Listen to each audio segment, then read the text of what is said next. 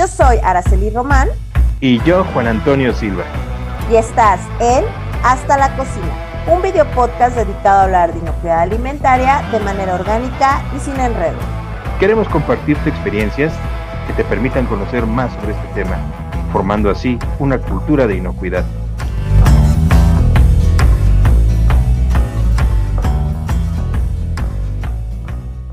Hola, muy buenas noches, bienvenidos a la sesión del día de hoy, hasta la cocina. Y bueno, como saben, soy Araceli Román y Antonio Silva. ¿Cómo estás, Juanito? Hola. Buenas noches.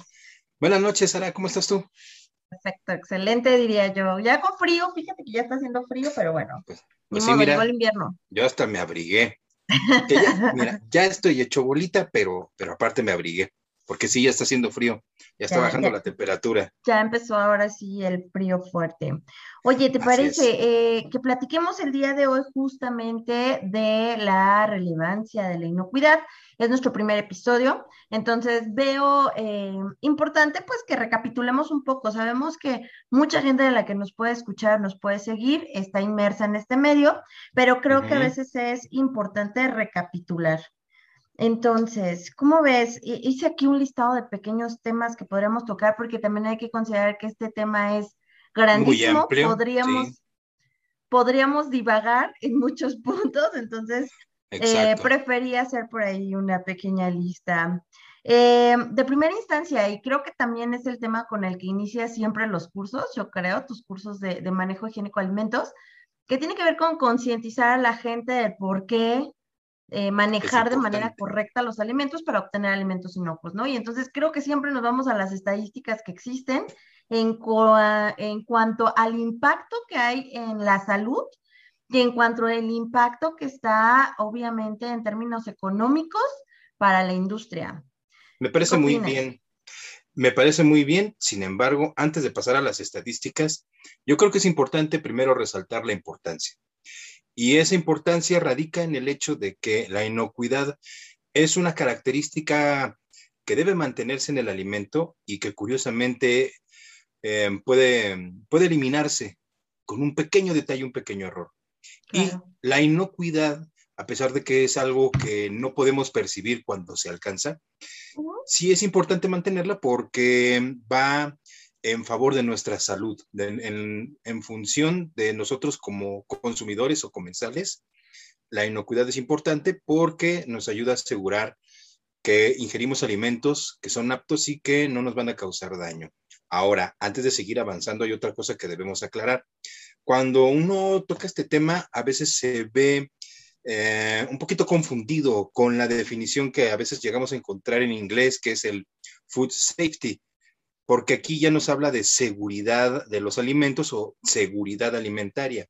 Y no, no es lo mismo, no sé si estés de acuerdo conmigo.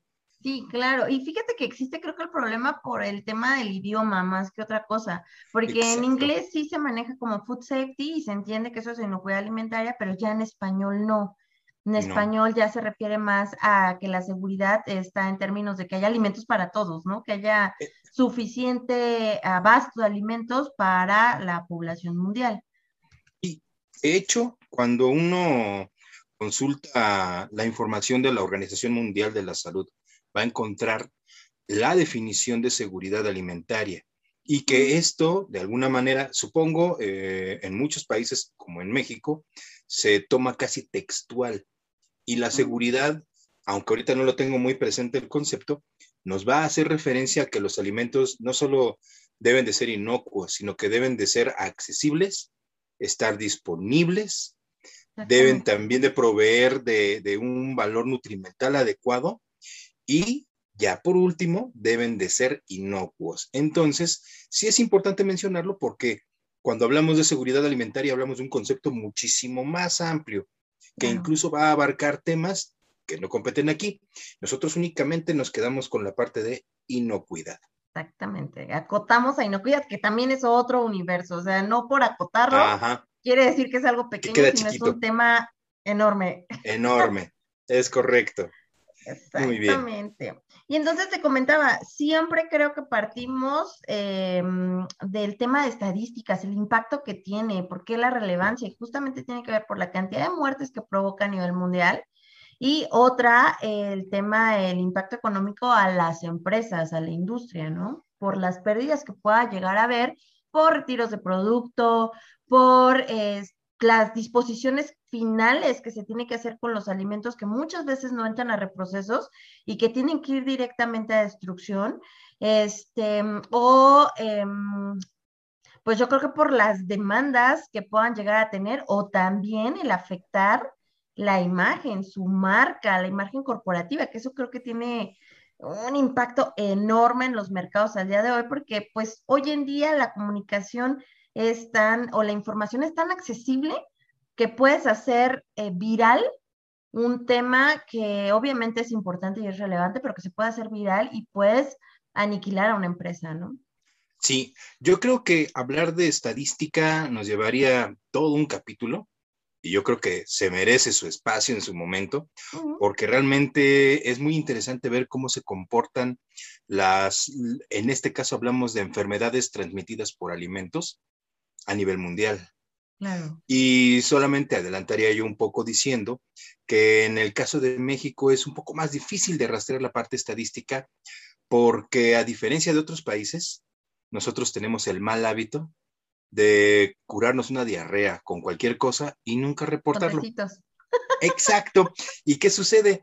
Vamos privando al sector salud de información eh, estadística. No, no se están reportando todas las incidencias y por tanto los gráficos que pueda generar van a presentar un sesgo. Pero ahí la dejo. Sin embargo, sí hay otros eh, elementos estadísticos que nos pueden servir de base para revisar este tema, pero le daremos un momento. ¿Estás de acuerdo? Claro que sí. Eh, y bueno, por ahí también venía el tema de justamente la severidad de estos microorganismos patógenos, que yo sé que meternos al tema de microbiología es otro universo completamente eh, distinto, pero creo que sí tendremos que em, buscar o indagar un poco justamente en eh, que los microorganismos existen, eh, no aparecen ahí de la nada, tiene que ver obviamente con el mal manejo de los alimentos, y pero por otro lado que también hay microorganismos benéficos, así como los patógenos son de los que vamos a hablar más en este, en este tipo de, de charlas, ¿no? que son los que nos van a generar ese tipo de enfermedades transmitidas por alimentos. Por alimentos. Mira, aquí tocas otro microuniverso que se puede expandir. ¿Por qué? Porque hablar de, de, ETAs y hablar de las consecuencias es un tema amplísimo. Es más, yo creo que ese también es candidato a incluir un invitado que nos ayude.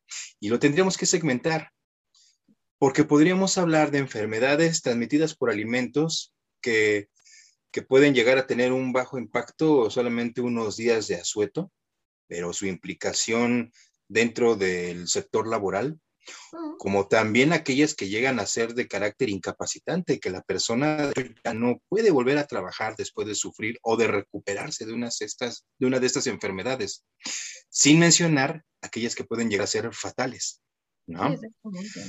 Pero también por otro lado vamos a ver otros fenómenos muy curiosos, como el hecho de que un individuo por alguna situación heterogénea tiene mermada su microbiota y que por ende permite que un organismo eh, se aproveche de la situación, que sea un organismo oportunista el que nos genere la ETA. Entonces es hablar de muchísimos temas. Incluso lo podríamos empezar a segmentar partiendo de los tipos de organismos o microorganismos que pueden estar presentes en el alimento y nos pueden causar enfermedad, que siempre los vamos a agrupar igual, ¿no? Virus, hongos, bacterias, que es el tema fuerte, pero también parásitos. Y cómo en estos, dime. hablando de eso, eh, justamente hoy en un grupo, un grupo en el que estoy este, agregada, que ya sabes, los grupos de familia, pasaron una noticia, eh, ya sabes, de ahí que llegó plátano de un país de África, no recuerdo cuál, y que tiene una bacteria y que esa bacteria está creando un gusano. Yo cuando leí la noticia dije, super fake, pero eh, eh, creo que esto lleva, porque en el grupo empezó obviamente este, el tema de, ay, ya no hay que consumir plátanos, mira, que no sabemos de dónde viene, y así como que, No, chicos, creo que se tienen que enterar más. Y ahí es donde te das cuenta que justamente, pues, obviamente la gente común, la gente a pie, la gente que no está inmersa en este mundo, eh, pues no conoce muy bien estos temas y cualquier noticia que pueda darse en redes sociales la pueden hacer gigante, pueden generar pánico, pueden dejar de, consumir algún producto en específico cuando en realidad es completamente falso y que cuando tú lo lees dices, esto ni siquiera pudiera suceder. Mira, es algo bueno y malo. ¿Por qué?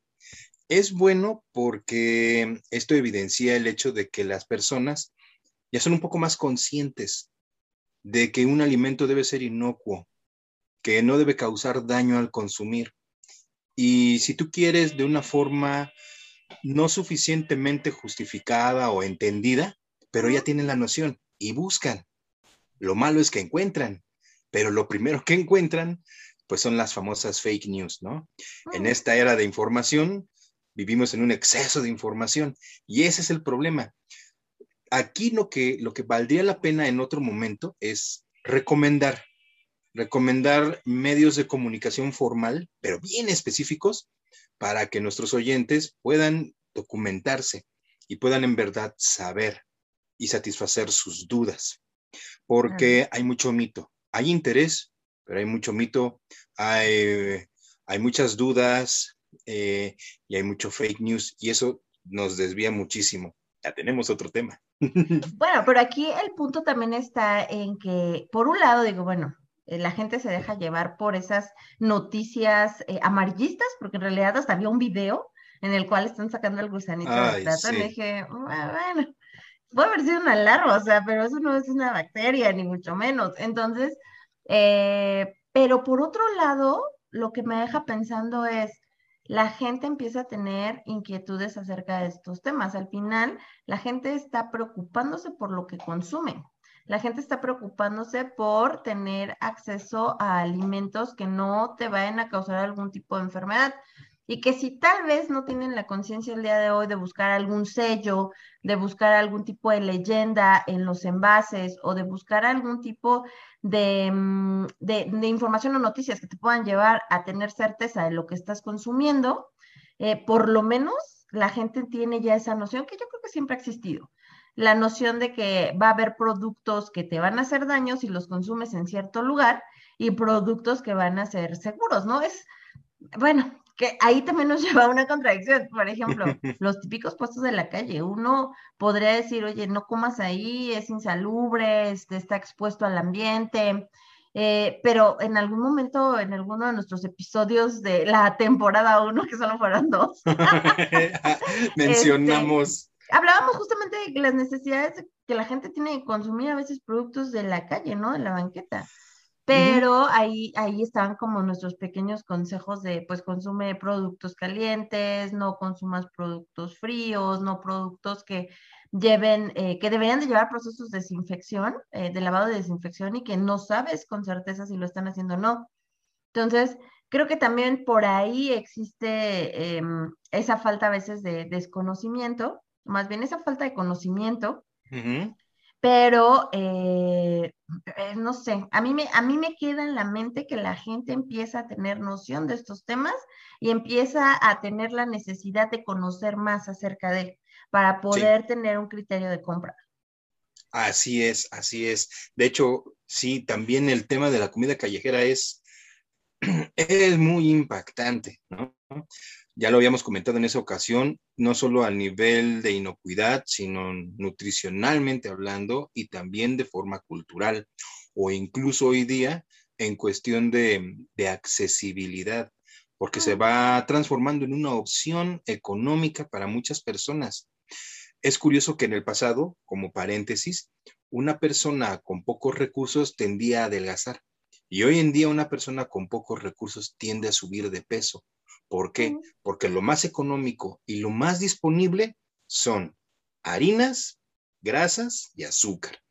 Es pues lo que está más a la mano. Exactamente. Y eso yo creo que nos va a ayudar a dar paso al, al, siguiente punto de la sesión del día de hoy o del programa del día de hoy, que es cómo impacta la inocuidad o la no inocuidad en la industria, a nivel industrial, porque vamos a ver que este tema agarra parejo. No nada más es cuestión del consumidor final eh, o del comprador, también va a afectar a lo que es la industria de manufactura de alimentos. ¿Estás de acuerdo?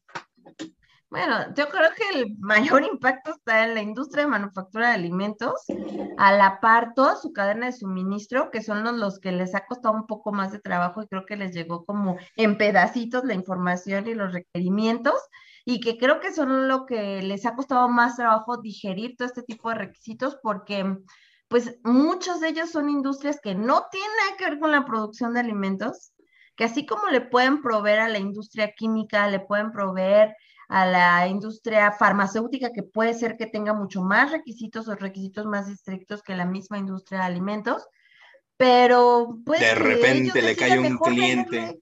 Venderle, solo a, no sé, a alguien de productos químicos que al final, pues no requiere mayores eh, especificaciones, ¿no? Y creo que son de las empresas que más trabajo les cuesta.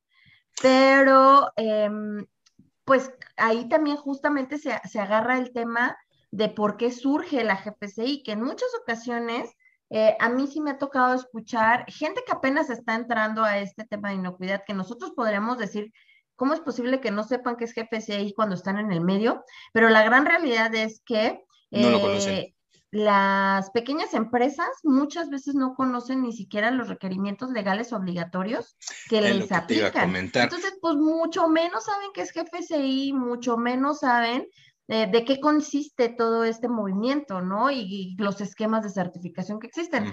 Me ha tocado escuchar o he tenido llamadas telefónicas con ciertas personas que me preguntan, oye, es que me están pidiendo un documento que sea eh, que a veces ni siquiera me saben decir bien, ¿no? Que dice que es BS, algo así, dices, va, BRC, o te están pidiendo BRC. o te están, sí, exactamente. SQF o Global Justamente son empresas muy pequeñitas que ya tienen un mercado captado, pequeño tal vez, pero que eh, agarraron un cliente grande y ese cliente va a empezar con las exigencias. Exacto. Pero que muchas veces ni la misma norma 251 eh, conocen. Ahora, esto no quiere decir que no tengan en muchos casos controles. A veces por mera intuición, por mera lógica, implementan controles, ¿no? Como lavar y desinfectar y que la gente se lave las manos y que se laven y se desinfecten los utensilios de trabajo o las áreas de trabajo. Dices, bueno, esa es mera intuición, tal vez lógica, como siempre lo vieron que decían antes. Pero hay otros requisitos que a veces son mucho más complejos y además de implementar, obviamente a veces de comprender, ¿no? Por, por quién maneja este tipo de industria, porque a veces son pymes, son empresas familiares, es la empresa de la que la abuelita inició y que siempre hizo, por ejemplo, jugos de naranja, pero ahora al nieto de, no sé, al nieto segundo, se le ocurrió envasarlo y vendérselo a alguien más. Mira, en este punto yo creo que sí es necesario como que eh, trabajarlo un poquito más. ¿A qué me refiero? Sí es cierto, hay muchas empresas que ignoran, olvídate de la norma 251, que hay normas. Y es, es muy cierto también que muy, es más, no es que muchas empresas empiecen siendo familiares. Si lo pensamos un momento, todas empiezan siendo familiares en algún momento. Hasta los, las empresas más grandes hoy día que pueden controlar el, mercado a nivel mundial empezaron siendo familiares. Pero pues ya tienen tal vez un siglo, entonces ya dejaron muy atrás ese, ese tiempo. La realidad es que en nuestro país, como en cualquier otro, pues hay muchas pymes y esas pymes son familiares. Entonces, como bien comentas, ellos tienen un mercado local que les ha permitido desarrollarse y mantenerse. A veces se acerca a un cliente más grande, a veces ellos lo están buscando con el propósito de, crecer, de vender más. Pero cuando se les ocurre tocar la puerta con un cliente que es de la industria alimentaria, es cuando dices tú, chin, me topo con algo que, que va más allá de lo que yo estaba acostumbrado a hacer. Y es como dices, ellos, ellos no tienen la noción de que su producto tenga un impacto en el producto alimenticio que al final oferta a su cliente y que puede tener un impacto poblacional en la salud. Lo ignoran. Entonces, cuando empiezan a conocer estos estándares y otros, pues se espantan y dicen, no, yo no puedo cumplir con todo eso. Y más cuando de repente llega un cliente y luego otro y luego otro y luego otro y cada uno le va a pedir un estándar diferente. Sí, exacto. Yo recuerdo que hace tal vez un poco más de 10 años empezaron a proliferar los multisistemas. Entonces, habían empresas de lo que tú quisieras, que tenían tres, cuatro, cinco em, estándares o esquemas ya certificados en su empresa. ¿Y esto qué les representaba? Tres, cuatro, cinco auditorías de certificación, de seguimiento, de mantenimiento, de recertificación. Entonces, tenía que haber, siempre tiene que haber un, departamento de control de calidad, pero ya no vivía para controlar la calidad, vivía para atender auditorías. Entonces, eso es lo que tú nos estabas comentando. Esto va a volverse después el origen de lo que vamos a conocer como GFCI. Sí, que justamente surge de esa necesidad de, no tener que atender tantas auditorías, que haya un documento que avale para todos, porque todos van a conocer ese, digamos que esa estructura principal, porque después nos vamos a dar cuenta que los esquemas de certificación, cada uno tiene sus, sus peculiaridades, pero que al final todos se rigen o todos tienen que seguir las reglas o la, mm, columna vertebral que definió eh, GFCI, ¿no? Pero aquí el tema es justamente cómo reducir. Ellos lo que trataron de atacar es cómo reducir tanto tiempo auditoría, que un solo documento me avale todo y que además, em, obviamente, disminuir el gasto de, porque no solo es el gasto de estar pagando auditoría, sino también el tiempo que invierte la gente en y deja de hacer su trabajo y que tal vez tienes que contratar a más personas para que hagan el trabajo de esa, de la persona que ahora está dedicada al 100% a atender auditorías, ¿no? Eso por un lado. Pero aquí también el tema está en que esto también ha ido cambiando. A mí me ha tocado ver empresas que si yo le voy a vender a cierta cadena de retail, ah, pues me piden em, FCC. Pero si le voy a vender a otra cadena de retail en otra parte del mundo, ellos me piden BRC. Y que si voy a ir con tal, ahora me piden SQF. Entonces también creo que empiezan a caer en el mismo problema o en la misma situación de que ahora tienen que tener tres certificados, dos certificados, que también conozco eh, grandes retailers que te dicen, a mí no me importa qué GPCI tengas, solo asegúrame que tienes un GPCI. ¿no? Es correcto. Pero aquí también creo que está eh, involucrado el tema de, por ejemplo, cuando son maquiladores, me ha tocado ver eso. Em, muchas veces lo que se busca es que tu empresa que vas a maquilar te alinees al esquema que ya trae la empresa grande para que hablen el mismo idioma, ¿no? Y se es correcto. claramente. Pero si la empresa ya manejaba otro esquema o si solo no es maquilador de Juanito Queso, si no es maquilador de también X y Z eh, o queseras, y manejan, bueno, que aquí por sectores es muy común que se vayan a un solo esquema, pero supongamos que manejan otro esquema de certificación, pues eso también resulta complicado, ¿no? Em, que ahí la gran ventaja también existe en que obviamente todo se centra en un mismo, en una misma columna vertebral, llamémoslo así, que son los requerimientos de GPCI. Pero como te decía, cada esquema tiene sus peculiaridades. Lo que pasa es, es lo siguiente, yo creo que a lo mejor ahorita ya no podemos profundizar tanto en el tema, digo, porque estamos dando un, una somera visión de todo lo que puede llegar a abarcar la inocuidad pero lo que sí es cierto es que, em, aunque tienen sus peculiaridades cada uno de estos estándares, como bien dijiste, hay una columna vertebral. Siempre va a haber una inspección de materiales, siempre va a haber un momento de almacenamiento donde se deben de preservar sus características, siempre va a haber una fase de proceso y reproceso durante la fabricación del producto que Detalles más, detalles menos se deben controlar. Entonces, digamos que en parte esa es la esencia del GFSI. Y el propósito, aunque aparentemente sea ofrecerle a los pequeños eh, productores o fabricantes la oportunidad de ofrecer sus productos a grandes compañías, La gran realidad es que esto también, más bien, el propósito es que estas grandes compañías que tienen alcance a nivel mundial eh, reduzcan sus costos, como consumiendo de manera local porque no pueden estar trasladando todos sus insumos de un lado a otro. Sin embargo, si el lugar al que llegan no tiene el nivel de competencia que ellos requieren para asegurar la inocuidad de su producto, pues los tienen que desarrollar. Y no perdamos de vista algo, la certificación de FCC es de lo más exigente, lo más accesible. Y yo puedo llegar a alcanzar ese accesible que cuesta trabajo pero al final dice, qué bueno, ya te puedo empezar a comprar, pero yo siempre voy a buscar que vayas por lo que yo tengo. Entonces, no es que se contradiga el mercado y, o, la industria diciendo, te pongo FCC, pero también quiero este y este y este. No, FCC nada más es como que el boleto de entrada. Lo tienes, perfecto, podemos empezar a hacer negocios. Pero con el tiempo, sabes que ya no me basta, si tienes que llegar a este nivel.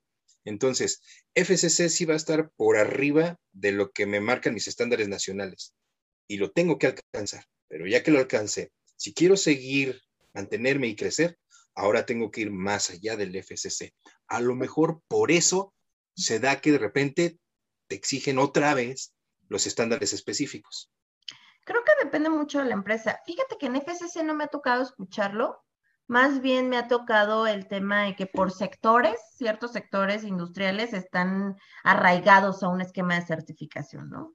Entonces, si tú elegiste en algún momento eh, porque fue la información que te llegó cuando empezabas a conocer este tipo de temas y adoptaste ese esquema y ahora tienes que migrar como para hablar el mismo lenguaje que tu actual cliente y que todo el sector en el que estás inmerso, pues bueno, eso ya son decisiones de negocio, ¿no? Eh, donde sí me ha tocado, fíjate, es en el sector agrícola, a ver que migran de un esquema a otro, como empezar tal vez con Primus y después a lo largo del tiempo te solicitan un SQF, que lo ven algo más complejo. Que aquí también hay que considerar, normalmente lo que ven como un target es BRC, es como el top, ¿no? Es como el esquema de certificación por excelencia. Tengo BRC, le puedo vender casi a quien sea. Pero aquí también tienes que considerar otra cosa. Aquí el que, el que manda justamente es tu comprador. Ellos son los que te van a definir claramente qué esquema de certificación quieren. Y muchas veces esto depende de la zona geográfica donde va a ir tu producto, si va a ser Europa, si va a ser mismo México, si vas a exportar tal vez a Centroamérica o Latinoamérica o te vas a ir a Estados Unidos. Ah, sí, va a depender mucho justamente de, de, eso, además de que obviamente el comprador define, ¿no? Ese es, el tema primordial. Y fíjate que hablando de este tema de las zonas y cuando vas a exportar, otro tema que yo he visto así súper recurrente es que la gente cree que es o cumplo con, la, con los requerimientos de la FDA, con los requisitos de la FISMA, o cumplo con un esquema de certificación GFCI. y es cuando normalmente digo, em, no, es que al final eh, nosotros debemos de cumplir los requerimientos legales aplicables del país a donde vayas y de donde procesas. Si estás en México, tienes que cumplir con los requerimientos de 251 y las normas aplicables. Eso no queda exento de si después tú quieres implementar un esquema de certificación. Digamos que los requerimientos legales están inmersos en los requisitos de los esquemas de certificación. Y es como dejar la idea a la gente, no es uno u otro, o sea, uno está dentro del otro. yo, creo, yo creo que yo creo que ahí em, también es como que harina de otro costal. ¿A qué quiero llegar? Em, si de por sí hay, em, hay, hay empresas que empiezan a operar y en el permiso. sin permiso de funcionamiento. Ya ni lo digas, sí, sin permiso de funcionamiento. Eh, si empiezan a operar y después en el camino descubren que existe una norma oficial mexicana que hay que cumplir, luego llegamos al otro eh, panorama y dices, no, no, no, tienes que cumplir con más. ¿Sabes? Em, Creo que ahí beneficia mucho. Yo lo viví ahora que me mudé de estado yo no sé si aquí porque es más pequeño, porque es más fácil de controlar, porque la cantidad de población que existe no es igual a la que hay en Ciudad de México ni en Estado de México, no tiene nada que ver en dimensiones ni en población, Pero aquí yo veo que si vas a abrir un negocio es porque tienes un permiso de funcionamiento. Y te piden que tengas cierta capacitación y hay vigilancia por parte de la autoridad. Siento que eso es algo muy bueno y que justamente tiene que, bueno, me imagino que existe, no me imagino, existe en todos los estados de la República y en la Ciudad de México. Sí. Pero creo que a veces la, capacidad instalada, obviamente por la población que existe, por la cantidad de empresas que, hay, pues no se da ni para la vigilancia, ni se da para em, justamente tener regulados y asegurarte que todos están dentro de un padrón que tiene un permiso de funcionamiento, ¿no? ¿Qué sucede? Que también es un problema multifactorial, porque hablaríamos de mil cosas, corrupción, urbanización, eh, vaivenes económicos, políticos y sociales, y nos entraríamos en temas que ya se vuelven escabrosos para nosotros.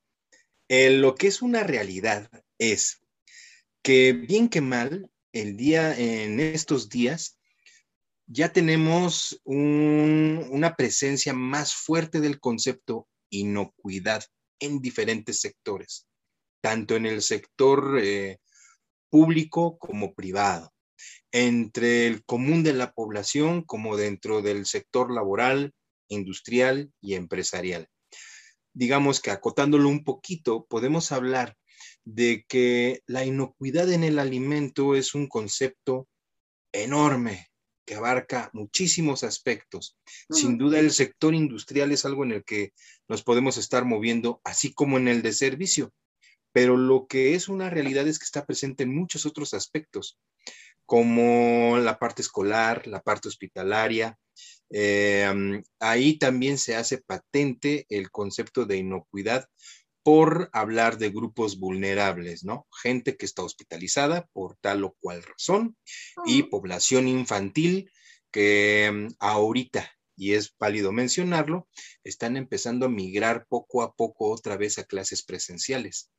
Y aunque no hay del todo un manejo higiénico del alimento bien estructurado en una escuela eh, de nivel básico, se están pidiendo ciertos protocolos para, el recreo, ¿no? Ya no hay cooperativa, no puedes llevar alimentos que tengan que sujetarse con la mano, tienes que llevar em, cubiertos desechables cada niño. Hay ciertas condiciones que, que obviamente se van estipulando desde la Secretaría de Educación Pública, pero que forma directa o indirecta se van a relacionar con la inocuidad del alimento. Nadie puede controlar, que ese es otro tema, cómo se prepara la comida en casa. Podrá tener la industria todos los esquemas que tú quieras, todas las certificaciones y mandar un producto inocuo, nutricionalmente adecuado, pero llega a tu casa. No, Juan, es mucho, es mucho antes, el cómo se hacen las compras en el súper. Hay gente que empieza por la zona de congelados o la zona de alimentos y termina su recorrido en perfumería, donde está shampoo, jabón y demás.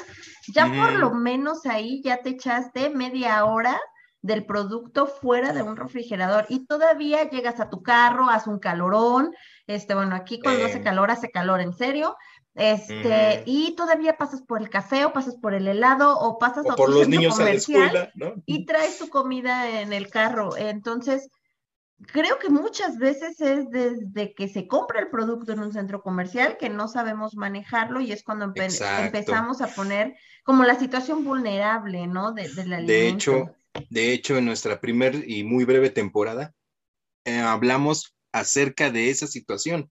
Y no solo nos limitaríamos a la compra de la despensa, sino también al acomodo dentro del refrigerador Híjole. A la rutina de limpieza de los trastes. Sí, sería muy bueno armar un programa específico de consejos básicos para hacer compras en súper, eh, creo yo, traslado del alimento a tu casa y obviamente ya el manejo dentro de tu casa. Ay, Juan, siempre, siempre, de verdad es un placer hablar contigo. Y siempre, siempre nos pasamos del tiempo, ¿verdad? Bien, mira, lo que, lo que buscaba yo con esto no era empezar a hacerlo más grande, aunque por desgracia sucedió. Lo que yo quería hacer era eh, insistir en que el concepto de inocuidad se puede abordar desde cualquier perspectiva, desde nivel industrial, servicio médico y hasta en el hogar. ¿Por qué? Porque es una característica de los alimentos que se debe de procurar en todo momento y que para aquellos que les llegue a interesar este podcast, este medio de difusión, entiendan que no depende únicamente de la industria, del sector de servicio o de las cadenas de distribución, asegurar que el alimento es inocuo, sino que también la inocuidad literal está en nuestras manos. Yo creo que es un, un buen concepto para englobar todos esos elementos en la importancia de la inocuidad. Podemos darle conclusión al tema englobándolo así. La inocuidad es, un, es una propiedad del alimento que todos debemos cuidar en todo momento. Exactamente, exactamente. Juanito, como siempre, una excelente charla. Y pues obviamente estaremos aquí cada semana teniendo este tipo de conversaciones orgánicas, tocando diferentes temas de inocuidad, desde temas, yo creo que podríamos tocar ahí alguna, no sé, de empaques, que son más en el sector agrícola. No me atrevería a hablar de más allá, que podríamos tener algún invitado especial, porque la verdad mi no tiene que ver con el sector agrícola, pero sí desde la industria, sí desde la cadena de suministro y obviamente y creo que en lo que los dos somos más fuertes en el sector de servicio de alimentos, ¿no? Oh, sí. Juan, siempre me encanta hablar contigo y pues seguiremos con nuestros capítulos este, hablando justamente de inocuidad, ¿te parece? Claro que sí. Muy bien, pues nos vemos en el siguiente, en el siguiente capítulo, Juanito. Sí, y fue un gusto también para mí retomar este proyecto contigo. ¿Vale? Perfecto. Entonces, nos vemos la próxima semana, Ara. Pues nos vemos, estamos en contacto. Bye. Bye bye.